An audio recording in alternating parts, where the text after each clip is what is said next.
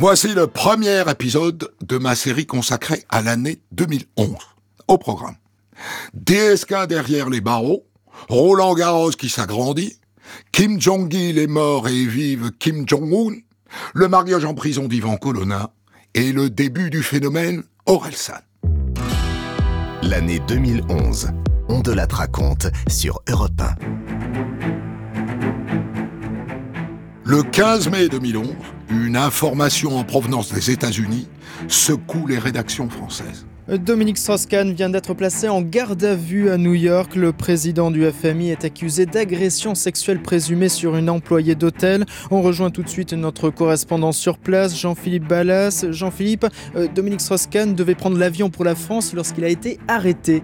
Écoutez, j'ai discuté il y a quelques minutes avec des responsables de l'hôtel Sofitel où séjournait Dominique Strauss-Kahn à New York. Il me confirme qu'une enquête est en cours, qu'il collabore à 100% avec la police new-yorkaise. Il ne donne pas expressément le nom de Dominique Strauss-Kahn, mais ils disent que la sécurité de leur personnel et de leurs clients est leur priorité numéro un. L'information émane du New York Post. Le président du Fonds monétaire international aurait forcé une femme de chambre de l'hôtel Sofitel à un rapport sexuel. Nafissatou Diallo, 32 ans, a porté plainte. Il était 16h45 heure de New York sur le tarmac de l'aéroport JFK. Le vol AF23 d'Air France est à 10 minutes du décollage. Dominique Strauss-Kahn est à bord, il est assis en première classe. Plusieurs policiers en civil montent dans l'avion. Ils lui demandent de le suivre. Le directeur général du FMI est emmené apparemment sans menottes au poignet dans des locaux de la police aéroportuaire. Alors ce qu'il s'est passé, les faits maintenant, ils sont bien sûr à prendre au conditionnel, mais tout aurait commencé dans une chambre d'hôtel de l'hôtel Sofitel près de Times Square. Un peu plus tôt dans l'après-midi, Dominique Strauss-Kahn aurait agressé sexuellement une femme de ménage d'une trentaine d'années. C'est elle qu'il raconte, c'est sa version. Il sortait de la douche, nu, quand il l'aurait forcé à lui faire une fellation. La femme de chambre aurait pris la fuite. Elle serait actuellement soignée pour des blessures superficielles. DSK, lui, serait parti précipitamment de cet hôtel en direction de l'aéroport. C'est en tout cas ce que dit la police de New York qui a retrouvé notamment le téléphone portable de Dominique Strauss-Kahn dans sa chambre d'hôtel. Et devant les caméras du monde entier, DSK apparaît menotté. À un an de la présidentielle, le favori de la gauche vient d'être mis hors jeu. Et le clan socialiste, forcément, est sous le choc. Bonjour Ségolène Royal. Bonjour. Très simplement, euh, on imagine que ça a été un choc aussi pour vous d'apprendre cette nouvelle. Euh, cette nuit, comment réagissez-vous à ce coup de théâtre politique? Justement, compte tenu de ce que vous venez de dire, c'est vrai que c'est un choc. Permettez-moi de lire une brève déclaration euh, écrite et de m'en tenir là. J'ai appris cette nouvelle bouleversante, euh, à propos de laquelle tout reste à vérifier. Dominique Strauss-Kahn a droit, comme tout citoyen, à la présomption d'innocence, tant que les faits ne sont pas prouvés. Ma pensée en cet instant va à sa famille, à ses proches, et aussi à l'homme qui traverse cette épreuve. Tout comme Ségolène Royal, la première secrétaire du parti, Martine Aubry, brandit la présomption d'innocence. Les nouvelles qui nous parviennent depuis cette nuit de New York euh, sonnent à l'évidence comme un coup de tonnerre. Et euh, je suis moi-même, comme tout le monde, totalement stupéfaite. J'en appelle à, chacun à attendre la réalité des faits, à respecter la présomption d'innocence, et puis à tous à garder la décence nécessaire. Après Royal et Aubry, François Hollande, lui aussi, peine à trouver la bonne formule. Et euh, je pense euh, d'abord euh, à lui, Dominique Strauss-Kahn, à, sa famille, à ses proches, à ses amis, aux socialistes qui apprennent cet événement sans le comprendre, mais en le mesurant. Et puis aussi aux Français, beaucoup de Français qui, là, se levant le matin, entendent à la radio cette information qui n'en est pas une au moment où nous en sommes, c'est-à-dire qui est une information, il y a eu une inculpation, mais qui n'est pas une preuve de culpabilité. Donc il faut faire très attention. Après les politiques, c'est au tour des habitants de Sarcelles, en Seine-Saint-Denis, de répondre aux questions des journalistes d'Europe 1. DSK a longtemps été conseiller municipal de Sarcelles et maire de 95 à 97. On le connaît très très bien, j'étais choquée parce qu'il ne mérite pas. Hein. C'est un homme vraiment, vraiment génial. Hein. Il était notre maire de Sarcelles et puis euh, on a eu beaucoup de choses avec lui. Il a fait beaucoup de choses pour Sarcelles. On est toujours pour lui, jusqu'au bout. Pour certains habitants de Sarcelles, non seulement DSK n'est pas coupable, mais en plus c'est sûr, Il est victime d'un complot. Bah, S'il a été inculpé aux États-Unis, à mon avis, c'est les Américains qui ne souhaitent pas son élection parce que ce serait quelqu'un de puissant s'il devenait président de la République. On a toujours été vassal des Américains, donc ils préfèrent quelqu'un de faible plutôt que quelqu'un de fort. À droite, en revanche, on prend l'information pour acquise. Pour le député UMP Bernard Debray, le socialiste est la honte de la France. C'est humilier la France que d'avoir un homme qui soit comme lui, euh, un homme qui s'est vôtre dans le sexe, et, ça se sait depuis euh, fort longtemps. Vous imaginez ce que ça peut être, et pour euh, le poste qu'il occupe au FMI, et pour la France. Il est totalement déconsidéré. Déjà, il se vautrait dans le bling-bling. on l'avait vu à travers les journaux et les photos. Maintenant, c'est dans le sexe. C'est inacceptable. La présidente du Front National aussi, Marine Le Pen, y va de sa diatrie. Je ne peux que remarquer qu'il existe en tout cas un faisceau de présomption assez grave pour que M. Strauss-Kahn ait été inculpé par la justice américaine. Je ne peux que me féliciter d'ailleurs de voir que euh, aux États-Unis, ce qui n'est peut-être pas le cas en France, est bien la parole d'une simple femme de chambre lorsqu'elle porte sur euh, quelqu'un d'aussi important que le patron euh, du FMI est entendue et écoutée. Bon, c'est une grande hypocrisie de la part du monde et journalistique et politique que d'indiquer qu'ils sont particulièrement étonnés de situation. Chacun sait que M. Strauss-Kahn a pour le moins hein, une grande fragilité dans ses relations avec euh, les femmes, et certains, je vous dis, parlent même de pathologie. Incarcéré à la prison de Rikers Island, DSK est libéré sous caution le 20 mai, avec obligation stricte d'assignation à résidence et porte d'un bracelet électronique. Entre-temps, Anne Sinclair, sa femme, est arrivée à New York. Le 6 juin, DSK plaide non coupable au procès pénal. Le 1er juillet, il est libéré sur parole le procureur ayant mis en doute les accusations de la plaignante. Le 8 août, Nafissatou Diallo porte plainte au civil pour obtenir réparation. Le 23 août, les charges pesant sur le prévenu sont officiellement abandonnées, ce qui met un terme à la partie pénale. Le 4 septembre, DSK et Anne Sinclair rentrent à Paris et le 19 septembre, DSK donne sa première interview. Et donc, euh, Émilie, Dominique Strauss-Kahn a fait son mea culpa hier soir sur le plateau du 20h de TF1. 24 minutes d'interview au cours desquelles l'ancien patron du FMI, parfois au bord des larmes, a reconnu avoir eu une relation inappropriée avec Nafissatou Diallo. Anissa El Jabri a suivi l'entretien pour Europe 1. Costume sombre, mine grave, visage fermé, DSK très vite donne sa version de l'épisode du Sofitel. Ce qui s'est passé ne comprend ni violence, ni contrainte ni agression, ni aucun acte délictueux. Ce qui s'est passé, c'est une relation non seulement inappropriée, mais plus que ça, une faute. Une faute vis-à-vis de ma femme, mes enfants, de mes amis, mais aussi une faute vis-à-vis -vis des Français, qui avaient placé en moi leur espérance de changement. L'ex-directeur du FMI brandit à cinq reprises le rapport du procureur qui a décidé de le relaxer à la fin d'un épisode traumatisant. Comment vous dire? J'ai eu peur. J'ai eu très peur. J'étais piétiné, humilié, avant même de pouvoir euh, dire un mot. J'ai du respect pour les femmes, a dit l'ancien favori des sondages à gauche. Je comprends leur réaction. Finalement, un accord financier entre DSK et Nafissatou Diallo d'un montant de 1,5 million et demi de dollars mettra fin à l'affaire du Sofitel.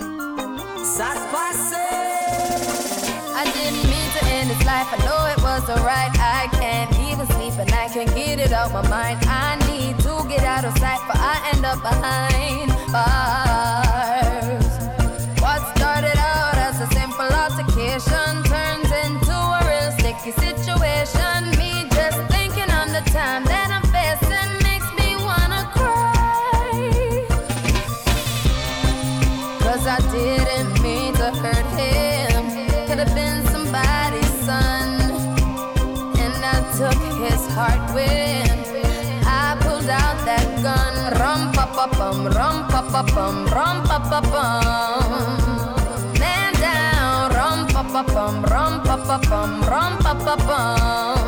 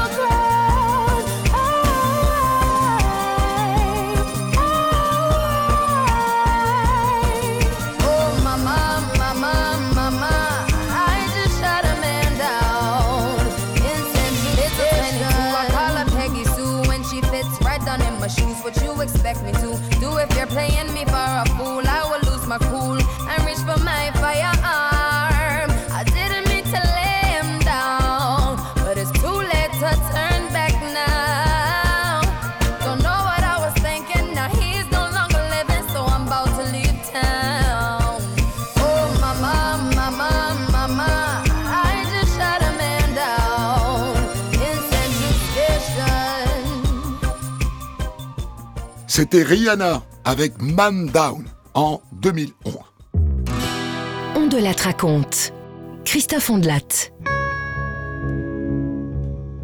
En 2011, on ne peut plus tourner autour du pot. Le stade de tennis de Roland Garros à la porte d'Auteuil à Paris est trop petit. Alors il y a deux solutions. L'agrandir ou trouver un autre lieu. Et d'ailleurs, plusieurs villes de la région parisienne se sont déjà portées candidates. Versailles, Gonesse ou encore Marne-la-Vallée. Pour l'ex-joueur Guy Forget, tout ça est dans la logique des choses. Je suis pas trop inquiet parce que je, sens qu'enfin, euh, que ce soit au niveau de la mairie de Paris, euh, mais aussi des autres sites concernés, il y a une réelle volonté et euh, chacun sent qu'il peut à un moment donné garder ou au récupérer ce, tournoi de Roland Garros. Aujourd'hui, Roland Garros doit se doter d'un outil euh, de grande envergure, moderne, et qu'aujourd'hui on ne peut pas continuer en l'état actuel des choses. Je crois que Roland Garros, ce tournoi est plus fort et plus grand que, euh, que le fait que ce soit juste à Paris ou euh, si demain c'était euh, à Versailles, à Marne-la-Vallée ou euh, sur la plaine de France, ce serait un, tournoi tout aussi euh, prestigieux et, euh, et je, je sais que nos dirigeants de toute façon, prendront les bonnes décisions. Mais le maire de Paris, Bertrand Delanoë, veut que le tournoi de Roland Garros reste parisien. Je ne travaille que sur une seule hypothèse, Roland Garros, magnifique, agrandi, respectueux du patrimoine, dans sa maison, c'est-à-dire ici. En février 2011, l'Assemblée générale de la Fédération française de tennis rend sa décision. Roland Garros reste à Paris, porte d'Auteuil. Jean Gachassin, le président de la Fédération française de tennis, a été séduit euh, par les propositions de la mairie de Paris. C'est un choix historique, je dis bien historique, sans aucun doute l'un des plus importants de notre fédération depuis sa création en euh, 1920. Je ne me le cache pas, ce fut un choix particulièrement très très très difficile à faire. Nous avons opté, je crois, sur, pour un choix euh, audacieux, osé et stratégique, à contre-courant du gigantisme à la mode, en faisant euh, le choix de Paris d'agrandir et de moderniser et de repenser complètement le site historique de Roland Garros à la Porte d'Auteuil, la FFT a opté pour un projet qui continuera à nous singulariser des autres tournois majeurs et qui reste fidèle à nos valeurs. Roland Garros a une image forte, unique et un rayonnement mondial parce que nous sommes à Paris. Roland Garros reste donc dans la capitale, mais le problème c'est que le nouveau site va empiéter sur les serres d'Auteuil. Et ça, ça ne plaît pas du tout à tout le monde. Jean-Pierre sort de chez lui à 100 mètres de Roland Garros. C'est un amoureux des serres d'Auteuil, ce jardin botanique vieux de 250 ans. Et quand vous lui dites que le nouveau site du tournoi sera 60% plus grand et surtout qu'il empiétera sur les serres, il répond simplement absurde. On a encore un peu de verdure, préservons-la. Tout le monde dit qu'on manque à l'heure actuelle de verdure dans Paris, on va encore rebâtir un stade supplémentaire. Pourquoi Roland Garros n'a plus sa place ici? Parce qu'il n'y a plus de place. On est dans Paris, re- regardez tout autour. Si maintenant ils mettent encore 8000 places en plus, Roland Garros n'a plus sa place à Paris à l'heure actuelle. Alors les riverains en colère déposent des recours devant le tribunal administratif. Ils veulent empêcher le projet de voir le jour. Frédéric est un habitué de ce lieu et il va se battre contre ce qu'il appelle le saccage du jardin. Quand on dit que les serres ne seront pas touchées au sens de la structure métallique, c'est un peu se moquer du monde. C'est comme si on disait, euh, je sais pas, je vais pas toucher l'Opéra de Paris, mais je construis un, un grand building juste à côté. Je vous engage, si vous avez 5 minutes, à, à faire un petit tour. Les gens sont tous impressionnés par la beauté des lieux. Et justement, quand on fait ce petit tour, hein, on voit aussi à quel point le jardin a déjà été affecté ces dernières années. Lors de la construction du périphérique en 68, il a perdu un tiers de sa surface. Les défenseurs des serres d'Auteuil reçoivent le soutien de personnalités. Cécile Duflot, d'Europe Écologie Les Verts, Françoise Hardy, ou encore le jardinier de Versailles, Alain Baraton, qui connaît son sujet. Un immense coup de gueule, le projet d'extension de Roland Garros sur les jardins des Serres d'Auteuil. Comment aujourd'hui, sous couvert de sport et de gros sous, peut-on réduire l'espace réservé aux Parisiens Un jardin, comment ose-t-on détruire en partie un jardin, un jardin vieux de plusieurs siècles, simplement pour que les hommes qui jouent à la babelle courent dessus? On non, peut... mais il serait pas satisfait. ailleurs. Oui, mais un jardin, c'est une partie importante. Je crois qu'un jardin, on ne peut pas jouer avec un jardin. Il y avait peut-être d'autres moyens, peut-être de déplacer Roland Garros, mm. peut-être faire comme dans tous les grands pays qui accueille cette manifestation d'aller loin euh, en, banlieue, mais l'idée que l'on puisse toucher un jardin m'exaspère. Il y avait une chanson dans les années 70 de Jacques Dutronc, c'était un petit jardin qui sentait bon le métropolitain, et eh bien c'est le sort qui aujourd'hui est réservé au cerf d'Auteuil. Et je trouve ça absolument déplorable. À la place du joli petit jardin, il y a l'entrée d'un souterrain où sont rangés comme des parpaings les automobiles du centre urbain. C'était un petit jardin au fond d'une cour à la chaussée d'antin. C'était un petit jardin au fond d'une cour à la chaussée d'antin. La bataille juridique durera 5 ans et finalement, c'est la Fédération française de tennis qui gagnera. Un nouveau cours de 5000 places verra le jour au milieu des serres. Il portera le nom de Simone Mathieu.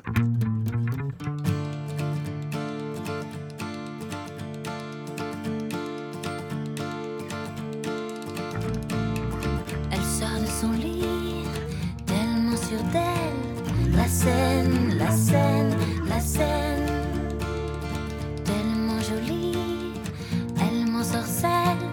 La scène, la scène, la scène. Extra lucide, la lune est sûre. La scène, la scène, la scène. Tu n'es pas sous, Paris est scène, la scène, la scène.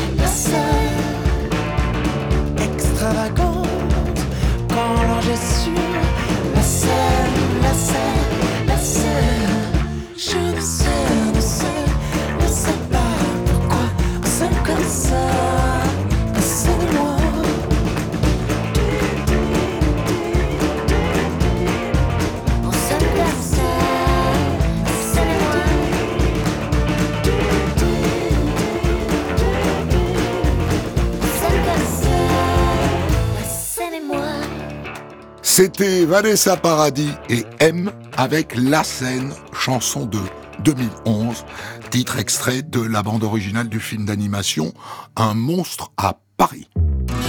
On de la raconte, Christophe Ondelat.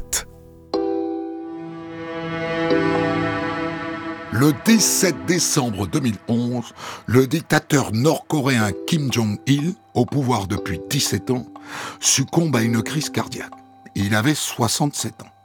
Et d'ailleurs, à cette occasion, on apprend que le chef du service de neurochirurgie de l'hôpital Sainte-Anne à Paris, François-Xavier Roux, a opéré le dictateur dans le plus grand secret il y a trois ans.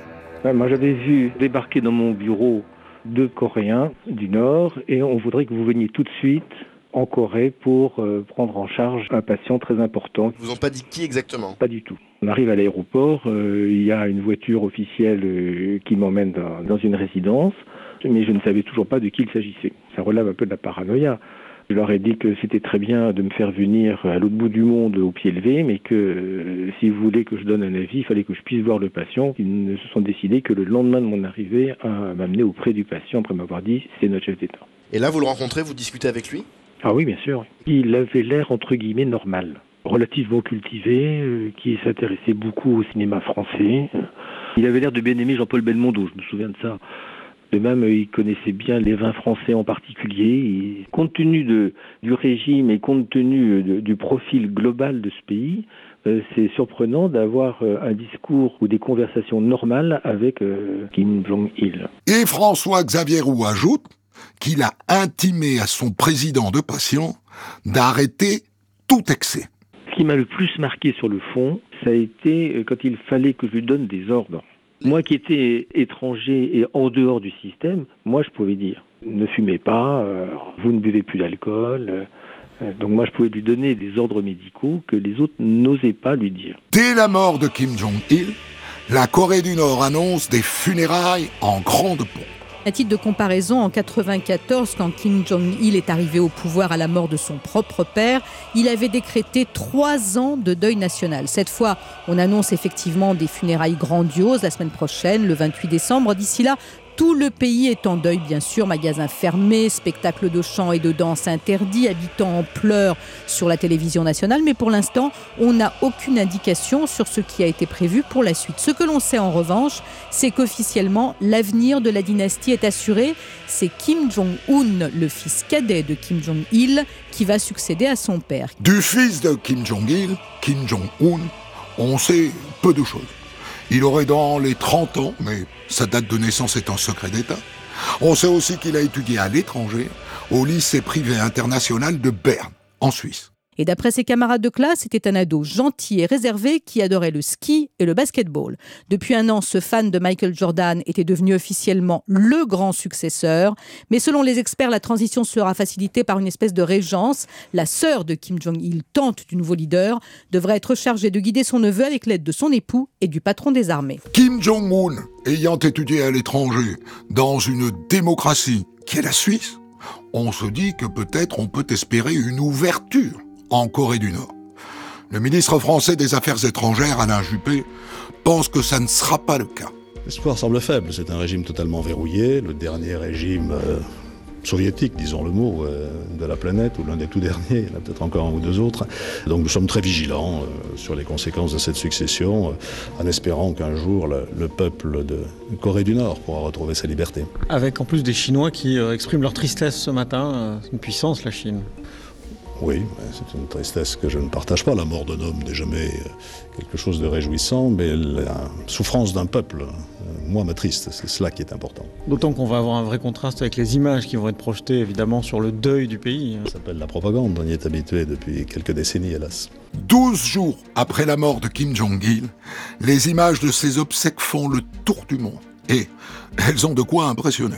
Sont des funérailles grandioses qui ont débuté vers 10h ce matin à 2h heure de Paris. Elles sont en fait calquées sur la cérémonie de 1994 à la mort de Kim Il-sung, le père de Kim Jong-il.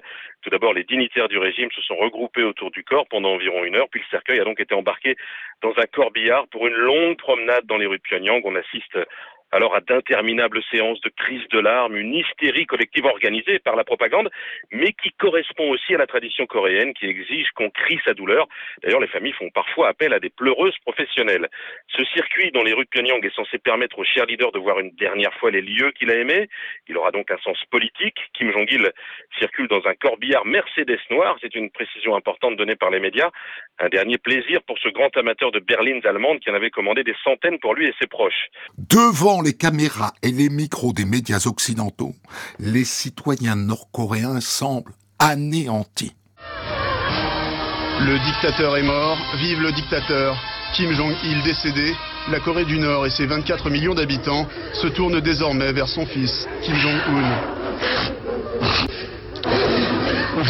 Je suis déterminé à veiller sur notre cher général et à lui rester fidèle.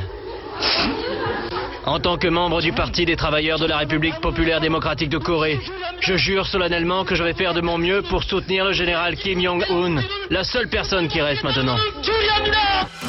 Europe 1, on de la. L'année 2011.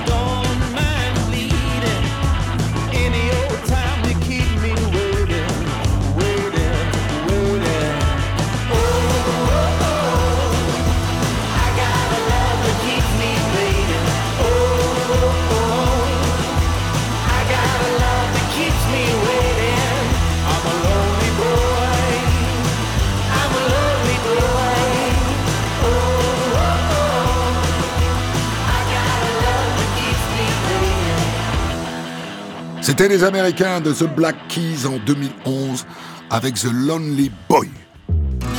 On de la raconte, Christophe Ondelatte. En février 2011, Yvan Colonna, condamné pour le meurtre du préfet Erignac et qui est en détention à Fresnes, en région parisienne, demande l'autorisation de se marier. À la manœuvre, son avocat, Pascal Garbarini.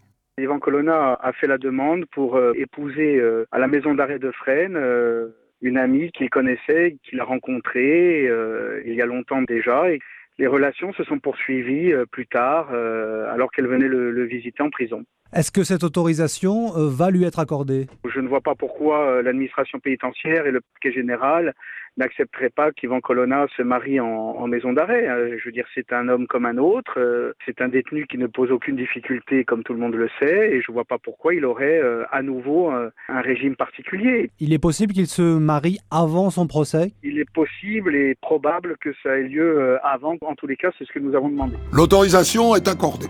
Et le 3 mars 2011, à 10h, le détenu Yvan Colonna épouse Stéphanie, une jeune agricultrice corse de 38 ans. C'est Henri Israël, l'adjoint au maire de Fresnes qui célèbre l'union, en présence de l'évêque rebelle, Monseigneur Caillot. Les quatre témoins sont là également, la sœur et le frère d'Yvan Colonna, le directeur de la prison et une conseillère d'insertion et de probation. Les mariés étaient tous les deux habillés en noir. Ils se sont dit oui dans une salle toute simple, hein, pas de fleurs, pas de champagne. L'adjoint au maire de Fresnes, qui a célébré le mariage, a voulu rappeler que la présomption d'innocence avait un sens dans un état de droit. Yvan Colonna avait choisi entre autres sa sœur Christine comme témoin. C'était très émouvant et euh, ça s'est très très bien passé. Monseigneur Gaillot a uni religieusement les époux. Il accepte de témoigner au micro d'Europe 1. Je suis venu pour bénir le mariage. Il avait fait un gâteau. Nous avons partagé le gâteau après qu'il avait fait. Et c'est une grande joie pour moi de voir que Yvan Colonna et Stéphanina sont amoureux l'un de l'autre. Moi j'aurais dit, vous savez, vous voilez plus que les collines de Cargès, hein, plus que les villages corses du bord de mer. On est heureux, vous voyez, puis on espère qu'il aura un procès équitable et qu'il connaîtra la liberté. Un mois seulement après son mariage, Colonna est jugé pour la troisième fois devant la cour d'assises de Paris pour le meurtre du préfet Erignac. Et pour la troisième fois, il est déclaré coupable et condamné à perpétuité. Cinq mois plus tard, en décembre, sa femme donne naissance à un petit garçon. En ce même mois de décembre 2011, sept détenus handicapés de la prison de Fresnes, en région parisienne, gagnent le procès qu'ils avaient intenté à l'État pour manquement au respect de la personne humaine.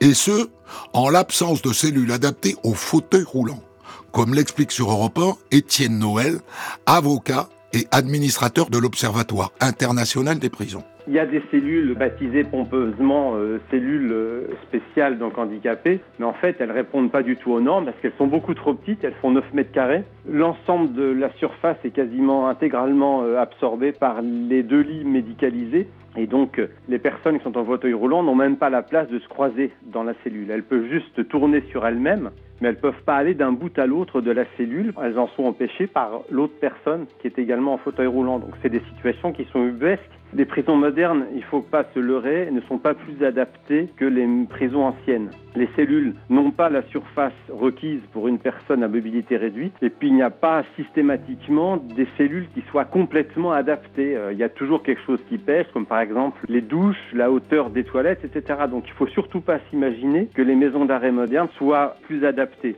Ce qu'il faut, c'est réfléchir d'une manière beaucoup plus générale à la question de l'enfermement des personnes handicapées. Est-ce qu'une personne en fauteuil roulant a vocation à aller en prison? Moi, je ne pense pas. Chacun des plaignants reçoit des dommages et intérêts allant de 1000 à 5000 euros.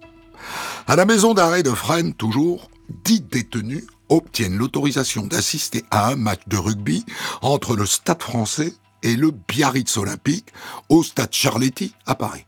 Des détenus adeptes du rugby, évidemment, qu'ils pratiquent dans l'enceinte de la prison. C'est une évasion euh, psychologique euh, pour les détenus. On n'a pas l'impression d'être en prison quand on fait toute une journée rugby. Et ça fait découvrir euh, aux prisonniers le rugby, parce que ici c'est plus le foot qui prime, hein, c'est pas le rugby. Ah, ça change du quotidien de, de, bah, de promenade, cellule, promenade, cellule. on n'a que deux heures de, deux heures de promenade et c'est, on fait pas spécialement du sport en promenade. Il y a des gens de l'extérieur, on voit d'autres détenus. Il y a du partage, il y a, ça, ça fait plaisir, quoi. C'est agréable. Une évasion bénéfique, accompagnée d'un échange enrichissant avec les joueurs du Stade français, qui les entraînent, comme le raconte le talonneur Rémi Bonfils. Nous, sportifs, on est dans un certain confort. Personnellement, on n'a pas, pas énormément de problèmes. Donc, euh, côtoyer des gens comme ça qui ont un train de vie plus difficile, bah, ça ramène un peu euh, les pieds sur terre à la réalité euh, qui est plus compliquée que la nôtre. Donc, non, ouais, ça fait du bien. It breaks my heart cause I know you're the one for me. Don't you feel sad? There never was a story? Obviously. There'll never be.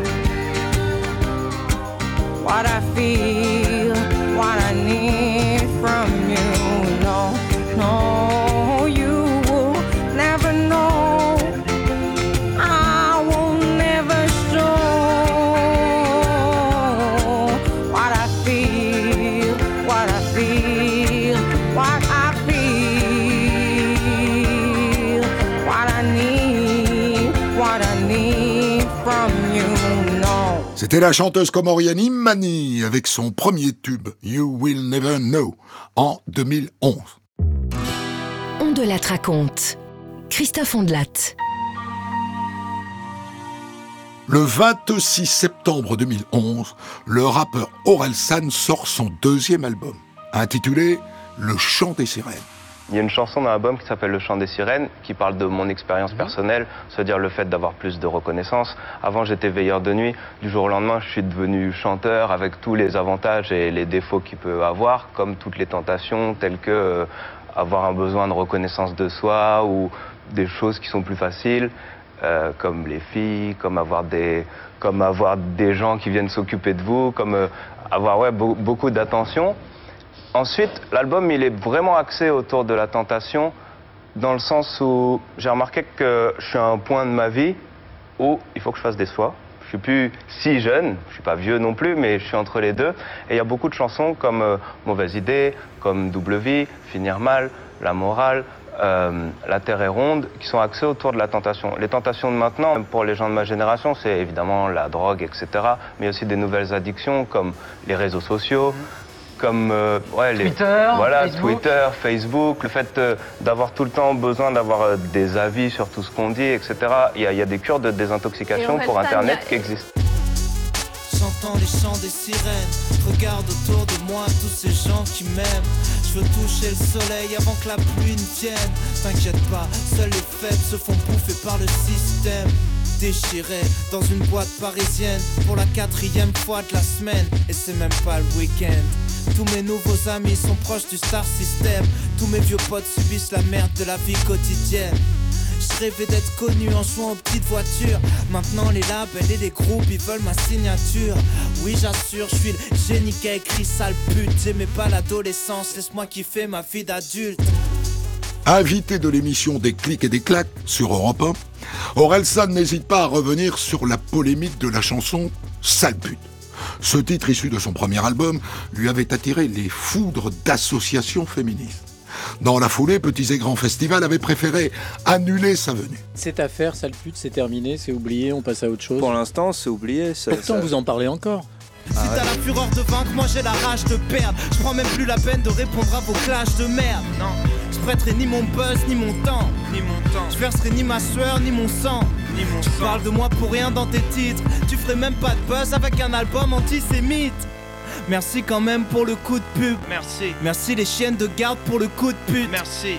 Merci à tous ceux qui m'ont soutenu. J'oublie trop souvent de remercier les gens qui m'ont soutenu.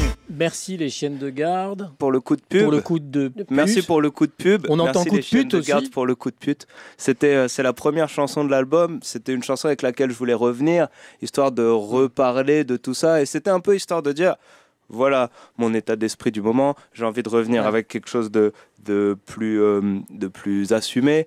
Et donc euh, voilà un peu ce que je pense de tout ce bordel médiatique, parce que pour moi ça, ça a été que des récupérations politiques, des choses qui n'avaient pas vraiment de sens, des gens qui ont essayé de faire un peu de la pub pour leurs associations, c'était vraiment n'importe quoi. J'ai eu aussi beaucoup de soutien, j'ai eu beaucoup de soutien d'artistes pendant cette polémique, et donc c'était un peu histoire de dire bon voilà c'est fini.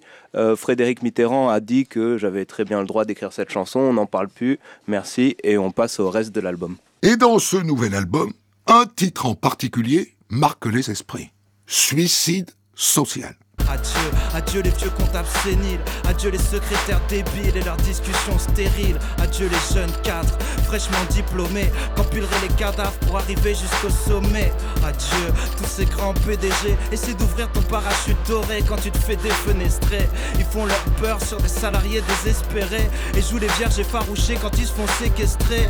Tous ces fils de quelqu'un, ces fils d'une pute snob qui partagent les trois quarts des richesses du globe. Adieu ces petits patrons, ces pauvres bourgeoisés qui grattent les RTT pour payer leurs vacances d'été. Adieu les ouvriers. Cette chanson-là, c'est une chanson qui s'appelle Suicide social. C'est donc l'histoire de quelqu'un qui va se suicider. Alors on va en reparler peut- parce que cette chanson, il y a beaucoup beaucoup de, de choses. Ouais, hein. on peut le mettre en parallèle avec une scène d'un film de Spike Lee qui s'appelle La 25e heure, pour, euh, parce qu'il y a des gens qui arrivent bien à comprendre que c'est des fictions quand on est dans la littérature ou dans le film, mais en chanson, ils ont un peu plus de mal. Dans le film de Spike Lee, un monologue est effectivement devenu culte lorsque le personnage désabusé s'en prend à tous les New-Yorkais, sans exception, qu'il emmerde à tour de rôle. J'emmerde cette ville et tous ses habitants. J'emmerde les zonards qui font la manche au feu rouge et qui se foutent de ma gueule dès que j'ai le dos tourné. J'emmerde ce mec avec son chiffon qui prend un malin plaisir à saloper mon pare-brise. Trouve un boulot, connard. J'emmerde les Russes de Brighton Beach. Ces mafieux qui passent leur temps aux terrasses des cafés à siroter du thé dans des petits verres en suçant des morceaux de sucre. Toujours à chercher des combines pour leur petit trafic, mais rentrer dans votre putain de pays. J'emmerde les brokers de Wall Street, autoproclamés maîtres de l'univers. Tous ces Michael Douglas, alias Gordon Gecko à la mort moelleux, qui inventent chaque jour de nouveaux moyens d'exploiter les pauvres et de mieux piller la planète. Tous ces enculés de chez Enron méritent d'aller en tôle jusqu'à la fin de leur jour et d'y crever. Et Bush et Cheney n'étaient pas au courant peut-être? Ils nous prennent vraiment pour des cons. Tico, Imclone, Philadelphia, WorldCom. J'emmerde les vieilles friquées du Upper East Side avec leurs foulards Hermès et leurs artichauts chez Balducci à 50 dollars pièce, qui passent leur temps à se faire tirer la peau à coups de lifting, stretching et autres conneries de ce genre. C'est de l'argent foutu en l'air, tu bluffes personne, chérie. Taxi J'emmerde mon père, veuf inconsolable, qui passe sa vie derrière son bar, à siroter de l'eau gazeuse et à vendre du whisky aux pompiers en acclamant les New York Yankees. J'emmerde cette ville et tous ses habitants. Des pavillons d'Astoria aux terrasses de Park Avenue. Des logements sociaux du Bronx au loft de Soho. Des meublés d'Alphabet City aux immeubles en pierre de taille de Park Slope, au duplex de Staten Island. Qu'un tremblement de terre les rase, que des incendies les réduisent en cendres, et que le niveau des eaux monte jusqu'à engloutir toute cette ville et tous les rats qui s'y terrent.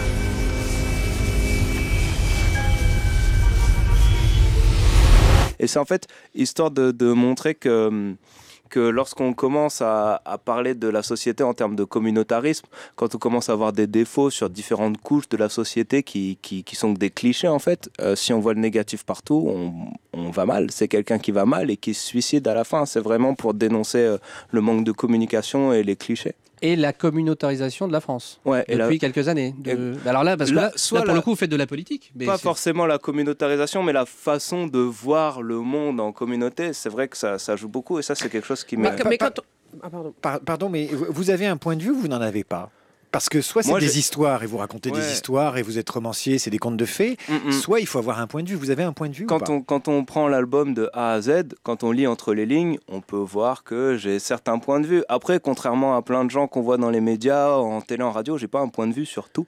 Ça veut dire que chaque, chaque, euh, chaque chose que je dis dans l'album n'est pas forcément ma façon de penser. Après, ce que je suis un artiste, ce que j'essaye de faire, c'est faire passer des émotions et j'aime bien aussi amener à la discussion. Après, mon point de vue, j'ai un point de vue, bien sûr. Je vais aller voter en 2012, je vais essayer de dire quelque chose. Après, je suis pas sociologue non plus. Orelsan ne se pose pas en sociologue. Dans cet album aussi, il se contente de parler de ce qu'il connaît. Ce qui est intéressant dans la chanson, c'est que tous les, les clichés que je cite, c'est des gens dans lesquels je me reconnais. Quand je parle de fils de prof ou quand je parle de prof, je Comme suis vous, prof. vous êtes- je vous suis êtes fils de prof.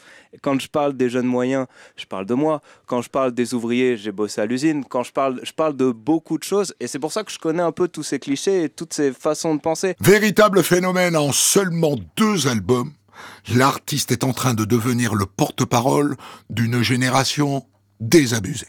C'est quelque chose qui me fait plaisir parce que je pense que c'est plutôt, euh, c'est plutôt positif. Après, euh, je représente euh, rien de particulier dans le sens où j'ai des opinions, mais ça reste les, les miennes. Il y a beaucoup de fiction dans mes morceaux, etc.